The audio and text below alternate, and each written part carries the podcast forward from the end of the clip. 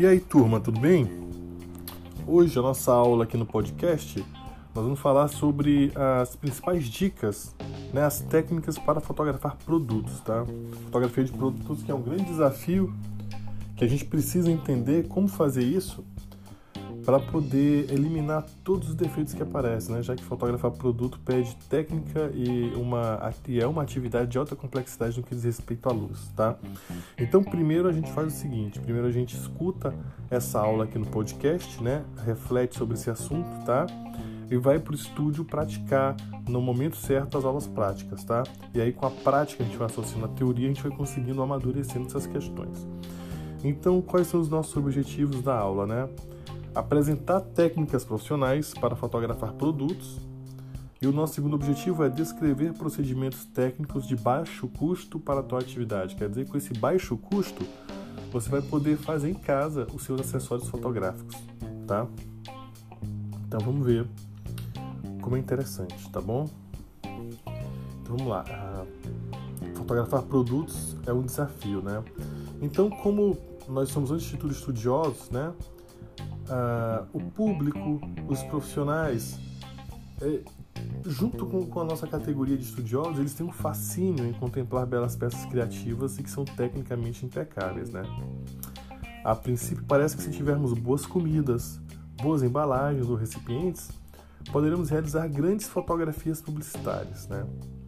Possível é, certo? Isso é possível de fazer. A questão é a seguinte: a questão é que o mercado dificilmente trabalha com comidas ou embalagens e recipientes em condições reais, né? Então, o segredo utilizado por esses profissionais está intrinsecamente ligado aos princípios da fotografia e da luz. O que, que eu quero dizer com isso? Esses publicitários conhecem bem a linguagem da publicidade e da fotografia e também conhecem as potencialidades e as limitações técnicas dos equipamentos e da iluminação. Né? Então quer dizer que com uma boa observação eles sabem se aquele produto, aquele alimento, aquela embalagem serve para dar um alto resultado dentro de um trabalho de estúdio ou não, tá? Então a gente fica agora com uma citação do John Hedgecoe que nos diz o seguinte, né? Abre aspas. O ato de fotografar é um constante processo de estudo da luz e das suas possibilidades técnicas e estéticas. Para tanto, faz-se necessário analisar tipos de luz e equipamentos que podem fornecer estratégias e soluções para o cotidiano. Fecha aspas. Né? Então essa citação ela nos faz recordar as primeiras aulas que a gente debateu sobre fotografia, né? Que esses saberes de linguagem, de técnica, de luz e a teoria, todos eles associados, é que nos darão maturidade para a gente poder avançar quando tivermos o domínio da técnica, né? Porque o domínio da técnica tem muita gente no mercado que, que possui, né? Mas nem sempre são pessoas com domínio de linguagem de conceitos para poder extrair o máximo do equipamento, tá?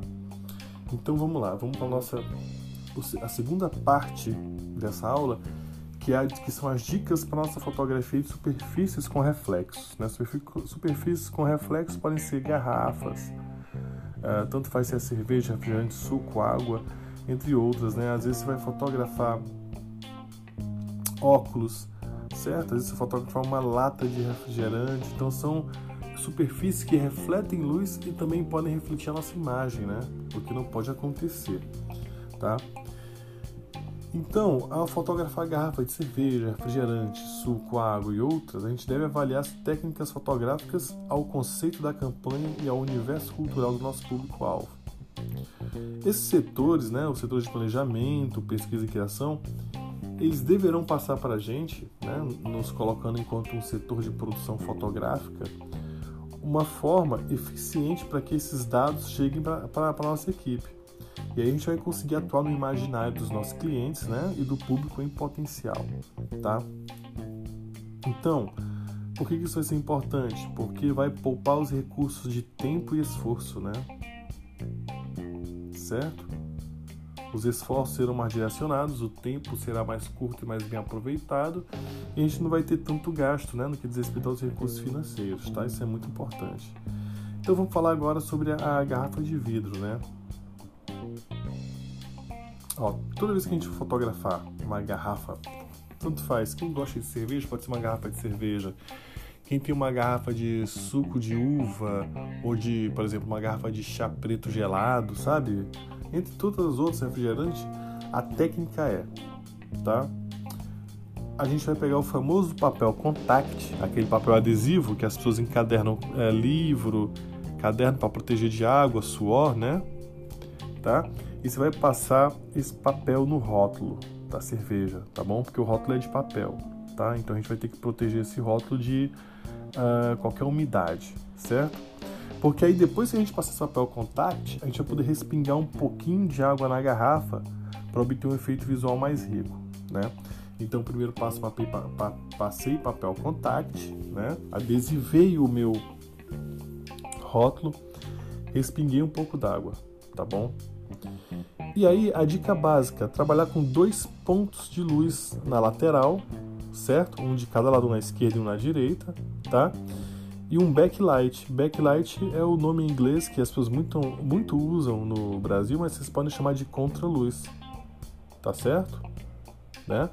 Ou então, se você não tem essa, é, esses três pontos de luz, né, porque às vezes é caro, você trabalha com os dois pontos na lateral e coloca essa, essa bebida no fundo branco, tá? Então vamos repetir. O primeiro esquema é dois pontos de luz lateral, uma luz na esquerda e uma luz na direita, certo? Iluminando essa garrafa. E uma luz de fundo, uma contraluz, tá? Eu falei luz de fundo, mas luz de fundo é quando ela ilumina o fundo de um cenário, certo? É contraluz, porque ela vai iluminar o objeto vindo de trás, tá? Contraluz ou backlight, certo? Se você não tem a contraluz, você vai fazer as iluminações na lateral, tá? Na esquerda e na direita, e vai colocar essa garrafa no fundo branco. Você pode testar isso em casa, se você tiver uma luminária, um abajur, tá? Você pode tentar fazer essas brincadeiras em casa, funciona, tá?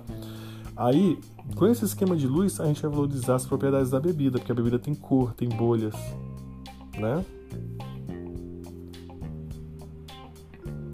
E aí tem uma dica também, professor.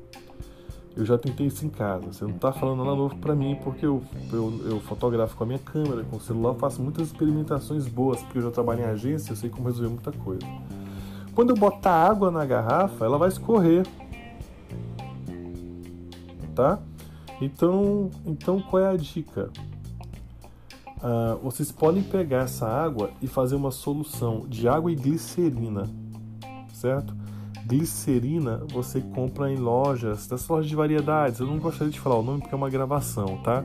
Mas essas lojas que você vai ah, e vende é, tudo que você pode comprar para fazer bolo, torta, aniversário. Essas lojas de variedade elas vendem é, glicerina. Glicerina as pessoas compram para fazer sabão e sabonete em casa, né? Existem receitas caseiras, você pode fazer muita coisa legal com isso. Então, você faz uma solução de água e glicerina, uma solução para ficar a água mais evidente, que você não vai botar tanta glicerina para quando você borrifar a água ter essa textura que você quer, essas bolinhas, né, que vão ficar mais na garrafa bem bonitinho, né?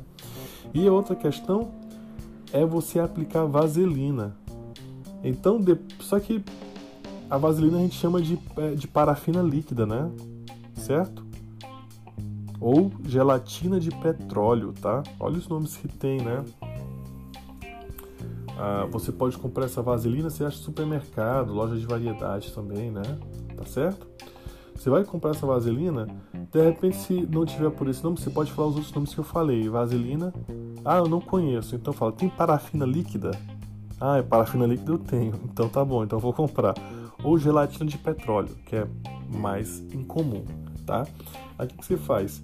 Você, no lugar da água com glicerina que você não achou, você pode aplicar essa, essa vaselina também, né? Só que aí você passa primeiro no rótulo e na garrafa, tá? Ou numa taça, pode ser numa taça também, você pode fazer esse teste. E depois você borrifa a água, certo? Sabe a técnica do fundo branco? Quando eu ilumino dois pontos, a luz na esquerda e a luz na direita, e a minha bebida no fundo branco, geralmente as pessoas fazem isso com cerveja, champanhe, vinho, mas quando está na taça ou no copo tá? Taça ou copo. Quando tá a garrafa, pela própria, própria característica do líquido do casco, as pessoas botam a contraluz, tá? Então é legal vocês experimentarem isso aí, viu? Levo fé que vocês vão fazer, tá? Vamos avançar nas nossas dicas, né? Ainda fotografando líquidos, tá? Bom, professor, tem um problema. Tem um problema. Eu não tenho sorte. Quando eu vou no barzinho, que eu boto a minha cervejinha, Fica um colarinho bonito, parece de propaganda, mas agora aqui no estúdio eu não estou conseguindo repetir o colarinho para foto. Toda foto cerveja tem um colarinho bonito, né? Ou então você não bebe cerveja, mas você gosta de um cappuccino, né? E você vai, poxa, toda vez que eu vou na cafeteria, eu vou no café,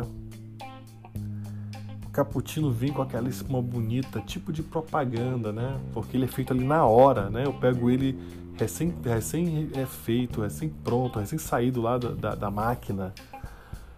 E aqui eu estou fazendo meu cappuccino para fotografar para o cliente, está dando resultado. Não tem aquela espuma bonitinha, né? Então o que, que vocês vão fazer? Vocês vão fazer o truque. Vocês vão, vocês vão roubar. Sabe o que vocês vão fazer? Vocês vão comp comprar espuma de barbear, né? Aquele creme que você compra o spray, você aperta e faz, né? Tem gente que compra chantilly, mas chantilly e espuma de barbear, eles são parecidos, mas se você observar com atenção, as propriedades visuais são um pouco diferentes. Então você tem que, na dúvida, compra os dois e analisa, né? Prejuízo não vai ter, alguém vai ter que fazer a barba. então vai usar o creme de barbear, né? E o chantilly todo mundo come em casa, né? Não é, não é alcoólico, não tem proibição. Só quem é diabético talvez não possa, né? Então já é uma dica bem legal, tá? Então vamos lá. Uh, quero levar esse bem divertido porque eu não, eu, eu não acho muito legal o assunto técnico muito sisudo, né? É legal a gente dar exemplo, contar uma piada, dar uma risada, e aí fica sempre bem mais fácil pra gente ler as coisas, tá? Bom, agora vamos falar do outro desafio. Eu vou fotografar uma pessoa que usa óculos, né? Para mim é o seguinte, gente que usa óculos é sempre intelectual. Tem um cara, o cara tá com uma camisa xadrez suja de graça ele está sem óculos, ele é caminhoneiro mecânico. Esse mesmo cara ele usa um óculos, ele é intelectual, professor de filosofia, professor de sociologia, né? A, a menina muito bonita, ela tá com uma roupa, uma roupa esporte, né? Ela tá sem óculos. Ela é uma, no máximo ela é uma estudante. Ela tá de óculos, ela é uma intelectual, ela é uma gestora de uma empresa, ela é uma publicitária famosa, ela é uma jornalista de opinião, né? Então óculos é um negócio sério, viu? tem um poder de transformar, né? Eu tenho um amigo que sem óculos ele não era ninguém. Quando ele botava óculos, ele tinha coragem de dar em cima das mulheres mais lindas do mundo porque ele achava que de óculos escuro ele era o cara, né? Então toda vez que a gente olhava ele, ele ia no local falar com uma menina, a gente falava, você vai lá de tela e tudo? Ele falava, vou de tela e tudo. Então a gente sabia que ele ia com a confiança lá em cima, né? Sem óculos ele não era nada. Né? Imagina como ele criou a relação dele com o carro quando ele comprou o primeiro carro dele, hein? Deve ter sido uma comédia. Então vamos lá. Dicas. Vamos ficar ligado nas dicas, tá? Bom, a gente tem que fazer o seguinte: evitar flash ou luz direta. Por quê? O flash, quando ele sai da câmera, ele sempre sai frontal. Então ele vai bater no, no, na lente do óculos e vai refletir. É óbvio, né? Ele vai reverberar essa luz, tá? Uh, se eu tenho um ponto de luz fixo que eu posso mudar, então eu tenho que usar essa luz rebatida. Então toda vez que você for utilizar uma fotografia para um modelo que usa óculos, ou mesmo um óculos, sei lá, é para uma ótica, né? O interessante é você utilizar a luz rebatida. Como é que é a luz rebatida? A luz é um fenômeno da física, né? Então ela se propaga e ela vai encontrando superfícies, ela vai rebatendo, né? Certo? Lembram que eu falei do corpo da câmera? Eu falei dos espelhos, o pentaprisma, né? A luz leva a imagem, ela vai rebatendo no pentaprisma até chegar no visor ocular. A mesma coisa é quando você quer utilizar uma luz rebatida. Existem os rebatedores, que são aquelas superfícies redondas que o assistente segura, que ela tem uma superfície prata para quando a luz é branca, ela tem uma superfície dourada para quando a luz é amarela, né? Tem uma tonalidade mais quente, prata para tonalidades mais frias, mais soft, suave e dourada quando é mais quente, mais hard, né? Uma luz que tem que deriva do amarelo, né? Uma cor mais quente. Então tenho esses rebatedores dessas cores, porque eu vou utilizar o rebatedor de acordo com a temperatura de cor da lâmpada que eu estou utilizando, né? Tá? Então é importante saber se a sua luz é mais fria, mais suave ou se ela é mais quente, mais dura, que se fala também, né? E aí você vai observar que tem aqueles que são totalmente brancos, né? Então você pode trabalhar com, com qualquer um dos três. Inclusive, você pode fazer o seu rebatedor, sabe como? Você pode comprar uma folha de isopor grande, né? uma folha grande, uh, e que ela tem uma largura considerável para que ela não quebre fácil, né? Para ela não vergar no vento, né? Até você andando ela pode quebrar. Um lado dela você pega tinta e pinta de branco. O outro lado você bota papel alumínio. Pronto, você tem um rebatedor que funciona e que equipe de cinema usa isso, barato. E é barato. Tá certo? Aí o que, que o cara faz? Ele posiciona a luz para um ponto, o assistente segura o rebatedor e do rebatedor ele direciona a luz para o objeto que vai ser iluminado indiretamente, tá? E aí você fotografa o óculos, né? Tanto você pode fazer isso no estúdio, você pode fazer isso com um modelo, né? Um óculos para um produto ou um modelo com óculos, tá? Professor, tem gente que vira o ponto de luz para cima, né? No teto, exatamente. Bota para rebater no teto, né? Você pode rebater a sua luz na parede ou no teto. O que, que você tem que observar também? A cor dessa parede, né? Rebater numa parede branca ou numa parede que, que tem um tom de cor aproximado da tua luz é, é, é recomendado. Mas se você tiver uma parede que é azul, verde, saiba que aquela luz que vai estar rebatida, ela vai absorver as propriedades daquela, daquele tom que está na parede, tá? Então você tem que ter cuidado com isso para não ter na tua foto publicitária toda pensada de acordo com a campanha um tom que não cabe ali com o que se pediu a direção de arte, né? Ah, veja que interessante, vocês já viram fotógrafo de, de, de, evento? Eles têm o flash, em cima do flash tem tipo aqueles cartão de identificação. Pois é, aqueles cartões de identificação ali, né? Ou então um, um, uma cartolina branca, um papel mais sólido branco, eles usam para rebater a luz, porque eles já sabem por experiência que se ele jogar a luz direto na pessoa de óculos, vai ficar o reflexo, ou então a luz vai ficar muito forte, vai gerar muita sombra. Então eles usam o, o, o cartãozinho no flash para rebater. Tá? Tem flash que tem cabeça móvel, você pode virar o flash para onde você quer, né? E aí você pode fazer essa luz rebatida mas alguns não têm, tá? Então essas são as dicas iniciais. Qual é outra dica? Utilizar um difusor no flash ou no ponto de luz. O que é um difusor? Difusor é um difusor, quer dizer distribuir, é um distribuidor, né? Então o difusor é um filtro, tá? Vocês já viram que às vezes você vai no estúdio fotográfico ou você vai em algum local que está tendo uma filmagem, tem um ponto de luz, na frente do ponto de luz tem uma tela para onde a luz vaza, né, como se fosse um tecido, né? Então aquele é o difusor, né? Ele não é fechado, justamente para que a luz passe, mas que ela passe menos concentrada, mais distribuída, mais suave, tá? Professor, eu não consegui comprar um difusor, achei caro, fui ver o preço na loja de equipamento fotográfico é caro. Então, você compra TNT, certo? TNT, qualquer loja de tecido tem. E você coloca na frente da luz. Mas como que eu vou colocar na frente da luz? Com muito cuidado, porque o TNT é um tecido. Então eu não vou colocar ele bem pertinho do meu ponto de luz, porque a luz esquenta, é uma lâmpada, né? Pode dar um incêndio. Então você coloca alguém para segurar, você faz uma estrutura adaptada que possa ficar uma distância segura, né? A gente tem, tem sempre ter cuidado com isso, porque fotografia trabalha muito com, com fonte de energia, eletricidade, né? Então a gente tem que ter cuidado, mas o TNT é muito funcional. Outra técnica baratíssima, eu já falei de isopor, papel alumínio, agora é cartão, cartão de identificação, é, papel cartolina, papel cartão branco, né, para utilizar como rebatedor. Agora eu estou falando de TNT. Aí, olha outra dica que os caras fazem. Tem uma câmera compacta ou um celular que o flash é muito forte. Ele precisa do flash, mas não naquela intensidade. E ele não tem controle para regular o flash. O que, que ele faz? Bota um pedacinho de TNT na frente do flash, tanto da câmera compacta quanto do celular. É, é, pega uma fita, um durex, prega direitinho. Pronto, a luz sai mais suave, mais distribuída. Tá?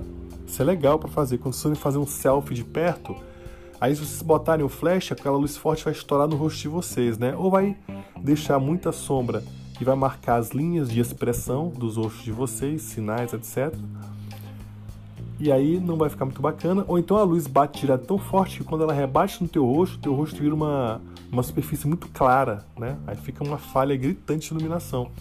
Então se você bota esse TNT no teu flash e faz esse selfie, tu tem uma luz mais suave, mais equilibrada. Tá certo? Um outro caso é um caso um pouco mais caro, que é a utilização do filtro polarizador. O filtro polarizador é um filtro que você compra separado, é um acessório de câmera, né? Você compra ele, é como se fosse uma lente, e aí você vai rosquear na frente da tua objetiva, né?